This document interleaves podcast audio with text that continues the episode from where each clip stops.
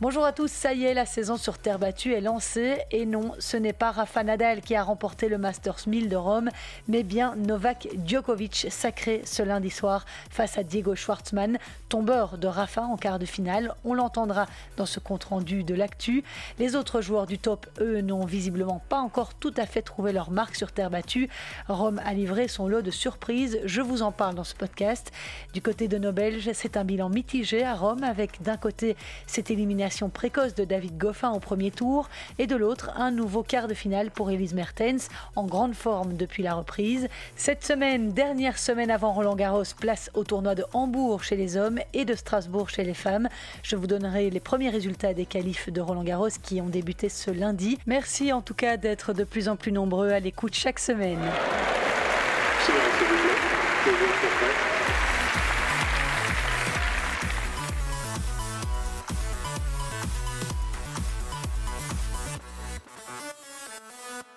N'avait plus été sacré au Masters 1000 de Rome depuis 2015 et il était resté sur trois finales perdues en 2016, 2017 et 2019. Ce lundi soir, Novak Djokovic n'a pas laissé s'échapper ce titre. Il s'est imposé dans la capitale italienne pour s'adjuger son 36e Masters 1000, un record puisque Rafa Nadal en détient un de moins. Pour s'offrir ce cinquième titre à Rome en dix finales disputées, Djoko a sorti Diego Schwartzmann 7-5, 6-3 en finale. L'Argentin de 28 ans, 15e joueur mondial, avait créé la surprise de ce tournoi samedi en sortant Rafael Nadal en 2-7, 6-2, 7-5 en quart de finale, le plus bel exploit de sa carrière. Well, I for sure it's my my best match ever. Il est certain que c'est le meilleur match que j'ai joué. J'ai joué à plusieurs reprises contre les trois grands champions du tennis, mais je ne les ai jamais battus jusqu'à aujourd'hui. J'ai souvent joué contre Rafa neuf fois peut-être avant aujourd'hui, et à quatre ou cinq reprises, j'étais suffisamment proche pour avoir l'impression que peut-être si je jouais mon meilleur tennis, j'avais ma chance.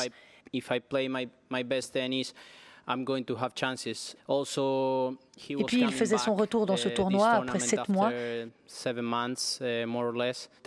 Le tennis est souvent fou parce que si vous uh, avez vu mes matchs de ces trois dernières semaines aux États-Unis, c'est certain que vous auriez parié sur Rafa. Mais je me suis dit qu'aujourd'hui, peut-être que j'avais ma chance. Les conditions pour moi sont idéales le soir. Les rebonds ne sont pas trop hauts et les conditions sont assez lentes. Je pense que dans le premier set, j'ai joué parfaitement. Et dans le second, j'ai eu des opportunités, mais je n'ai pas réussi à les concrétiser sur mon service. Mais je me disais, ce sera peut-être dans le troisième set. C'est une grosse étape pour moi. Et peut-être que dans les prochains matchs, quand je serai très proche, je prendrai davantage ma chance. Et cette chance, il l'a saisie au tour d'après en demi-finale face à Denis Chapovalov, en grande forme cette saison, au terme d'un match en trois heures absolument éblouissant, qui s'est terminé au bout du suspense au tie-break du troisième set, 6-4, 5-7, 7-6 pour Schwartzmann, qualifié pour sa toute première finale en Masters 1000. Mais pour revenir à cette défaite de Nadal en quart de finale, sa déception était immense. Cela faisait près de 7 mois qu'il n'était plus monté sur un terrain en compétition officielle. Il était donc très attendu sur la terre battue de Rome, tournoi qu'il a déjà remporté à 9 reprises et dont il était le tenant du titre. Et avant d'être surpris par Diego Schwartzmann, tout avait pourtant commencé sur les chapeaux de roue dans ce Masters 1000 pour Rafa qui a balayé au premier tour son compatriote et récent demi-finaliste de l'US Open, Pablo Carino Busta, 6-1, 6-1.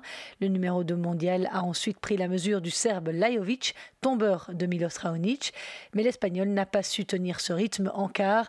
Écoutez la réaction de Rafael Nadal, très déçu à l'issue du match. Um, Disons que ça n'a pas été ma soirée du tout. Il a joué un très bon match, je pense, et pas moi. Donc quand ça se produit, eh bien tu perds. Ces choses-là arrivent. Hmm, uh, Après autant de temps sans jouer, uh, j'ai joué deux bons matchs uh, et aujourd'hui j'en ai joué un mauvais. Uh, uh, On doit réfléchir avec mon équipe, pourquoi, uh, comment je peux résoudre ça, mais ce n'est pas le moment de trouver des excuses, c'est le moment d'accepter et je n'ai pas joué assez bien. J'ai essayé de tout donner dans le deuxième, mais quand tu perds trois fois ton service d'affilée, tu ne peux pas espérer gagner un match. Donc ça, c'est quelque chose que je dois résoudre. Je sais comment le faire. Je dois continuer à travailler et m'entraîner avec la bonne attitude. Essayer de me donner une chance pour être prêt. Être prêt pour Roland Garros qu'il prépare depuis plusieurs semaines déjà dans son académie à Majorque où il s'entraîne encore cette semaine avant de prendre la direction de Paris. Et cette semaine, on en a vécu des choses au Foro Italico à Rome. Il y a eu beaucoup, beaucoup de surprises avec les éliminations précoces de joueurs du top. Tsitsipas, Deminor, Kachanov, Goffin, Vavrinka, Fonini, Auger Aliassim, tous ont été sortis au premier tour. Et certains jeunes ont fait sensation, à commencer par l'Italien Lorenzo Musetti. Ce jeune homme de 18 ans, 249e joueur mondial, s'est payé le scalp de Stan Wawrinka, 17e à l'ATP au premier tour, 6-0 7-6. Pour l'anecdote, Musetti est né en 2002, l'année où Stan faisait ses débuts sur le circuit professionnel. Et le rêve de Musetti, vainqueur de l'Open d'Australie Junior en 2019, s'est poursuivi au tour d'après, puisqu'il a sorti Kei Nishikori, certes de retour seulement après une longue absence suite à une blessure au coude, mais encore 35e à l'ATP. Les deux autres performances à épingler cette semaine sont celles de Dominique Köpfer et de Casper Ruud. L'Allemand Köpfer, 26 ans, 90 7e mondial, a d'abord sorti l'Australien demi-nord avant de s'offrir Gaël Monfils et puis de mettre fin à la belle aventure de Musetti en huitième de finale. En quart, il a même fait douter Novak Djokovic en lui arrachant un set. Il s'est finalement incliné 3-6, 6-4, 3-6. Casper Ruud était quant à lui l'invité surprise des demi-finales à Rome.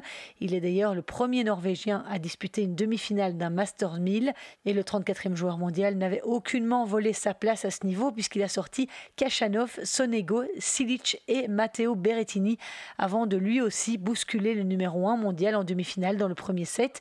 Il a finalement perdu la rencontre 5-7, 3-6, mais ce sera un sérieux candidat sur terre battue à Roland Garros. Enfin, avant de parler des filles, un petit mot de David Goffin qui a perdu d'entrée à Rome au deuxième tour puisqu'il était exempté du premier en tant que tête de série. Il a été battu par Marine Silic sur un sévère 6-2-6-2. Ce n'était pas terrible, tout était très moyen. Mes frappes étaient en dessous, le déplacement n'était pas top, le service pas top. Tout était en dessous de ce que je peux faire et du coup, il en a profité dans chaque compartiment du jeu. Il a très bien retourné, du coup, il était plus agressif. À côté de cela, il a disputé un très bon match. Il n'a pas eu de baisse de régime. Il m'a pris à la gorge tout de suite et je ne suis jamais parvenu à le contrer. Voilà ce qu'a déclaré David Goffin après son match. Il a aussi expliqué avoir eu seulement cinq jours après New York pour se préparer à la terre battue. Et le numéro 1 belge ne poursuivra pas sa préparation pour Roland Garros au tournoi de Hambourg cette semaine. Il avait prévu d'y participer, mais il a préféré, en accord avec son entraîneur Thomas Johansson, se concentrer sur des séances d'entraînement, étant revenu fatigué de l'US Open il n'aura donc joué qu'une heure douze sur terre battue avant de se rendre à la porte d'Auteuil la semaine prochaine. Dans le tableau féminin de ces Masters de Rome, beaucoup moins de surprises puisque les deux premières têtes de série étaient au rendez-vous en finale lundi après-midi. Simona Alep face à Carolina Pliskova, mais il n'y a malheureusement pas eu match. Simona Alep ayant remporté le tournoi sur abandon de la Tchèque tenante du titre. Carolina Pliskova, tombeuse d'Elise Mertens en quart de finale, est apparue diminuée au premier set et a fait appel au kiné pour être soignée au niveau du dos. Elle avait été balayée 6-0 au premier set en 20 minutes. Pliskova semblait pourtant aller mieux dans le second set et venait même de remporter son premier jeu quand elle s'est dirigée vers la Roumaine pour signifier la fin du match 6-0-2-1. Il s'agit du premier titre à Rome pour Simona Alep après deux finales perdues en 2017 et 2018. Elle s'adjuge ainsi son troisième tournoi consécutif après Dubaï et Prague, elle qui avait fait l'impasse sur la tournée américaine.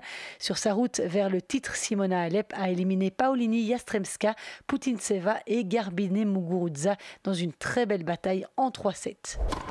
Côté belge, Elise Mertens s'est de nouveau illustrée dans ce Masters après une finale à Prague, une demi-finale à Cincinnati et un quart de finale à l'US Open. La Limbourgeoise a retrouvé la terre battue de Rome sans trop de difficultés, si ce n'est une grosse fatigue suite au décalage horaire, mais elle a quand même tenu tête à Carolina Pliskova puisqu'elle s'est inclinée en 3-7, 6-3, 3-6, 6-0, un résultat très encourageant avant son arrivée à Paris. Je vous le disais en sommaire, les qualifs de Roland Garros ont débuté ce lundi matin chez les messieurs. Kimmer Kopejans, 160e, est passé tout proche de l'élimination au premier tour. Après un départ assez catastrophique, l'Ostendais a sauvé trois balles de match contre l'Espagnol Guillermo Garcia Lopez, 212e, mais ex-23e, avant de s'imposer 0-6, 7-5, 6-3 après 2h23 de jeu. Ça passe aussi, mais plus facilement pour Ruben Bemelmans contre le Serbe Josef Kovalik, 124e à l'ATP. Victoire 6-2, 6-3. Malheureusement, Arthur de Greff a lui été battu 6-4, 6-2 par le vétéran Tommy Robredo, ancien numéro 5 mondial, âgé aujourd'hui de 38 ans. Ruben Bemmelmans et Kimmer Koppejans tenteront cette semaine de rejoindre David Goffin, notre seul représentant dans le tableau final. Chez les femmes, Elise Mertens, Kirsten Flipkens, Grete Minen et Alison Van Oudvang font partie du tableau final à Paris. En ce qui concerne les qualifs, Janina Wickmayer jouera ce mardi matin contre la Hollandaise Leslie Kerkhove. Janina Wickmayer qui a expliqué sur son compte Insta avoir dû rester isolée ces 14 derniers jours après que son coach ait été testé positif au Covid-19 en rentrant de New York. Et puis, grosse déception du côté d'Isaline Bonaventure. La Stavlotaine a communiqué pourquoi elle ne fit figurait pas cette semaine dans le tableau des qualifs à Roland-Garros. J'ai dû me retirer du tournoi suite à une chute survenue vendredi matin à l'échauffement. J'ai glissé dans la zone de warm-up qui venait d'être maladroitement nettoyée et donc humide. Le diagnostic est tombé, grosse entorse du genou avec déchirure partielle du ligament interne. Je vais devoir rester éloigné des cours pour une période de 4 à 8 semaines. C'est donc synonyme de fin de saison 2020. Énorme déception en effet pour Isaline Bonaventure qui venait de remporter son premier match dans un tableau tableau final en Grand Chelem à l'US Open. Encore un petit mot à propos de Marie Benoît, le Penoise, classée 229e à la WTA, n'a malheureusement pas été retenue pour intégrer le tableau des qualifs de Roland Garros. Alors j'ai appris la raison dans le journal Le Soir de ce lundi. C'est en fait parce que le classement pour intégrer le tableau des qualifs a été arrêté il y a plusieurs semaines quand elle était encore 253e. Ses chances d'y accéder, même en comptant sur de nombreux forfaits, étaient donc trop minces. Elle jouera donc un 25 000 dollars en République tchèque cette semaine. Et on l'a appris ce dimanche, cinq joueurs ne participeront pas au calife de Roland Garros. Deux ont été testés positifs au Covid-19 et trois autres ont été déclarés cas contact. Leur identité n'a pas été précisée. Cette semaine, on a également appris que la situation sanitaire avait conduit la préfecture de police de Paris à limiter le nombre de spectateurs pouvant accéder au stade Roland-Garros pendant le tournoi à 5000 par jour sur l'ensemble du site. La Fédération française de tennis avait initialement annoncé que le tournoi pourrait accueillir 11 500 personnes par jour. On imagine l'énorme déception de ceux qui avaient déjà leur ticket. On notera enfin pour euh, le chapitre Roland Garros que Naomi Osaka ne sera pas présente. Après avoir remporté le titre à l'US Open la semaine dernière, elle a annoncé sur Twitter vouloir soigner une blessure à la cuisse. Parmi les derniers tournois préparatoires en vue de Roland Garros cette semaine, il y a le tournoi de Strasbourg. Il peut accueillir au maximum 2200 personnes simultanément sur son site de 10 hectares contre 5000 habituellement. Mais la joueuse française Alizé Cornet a poussé un coup de gueule dimanche.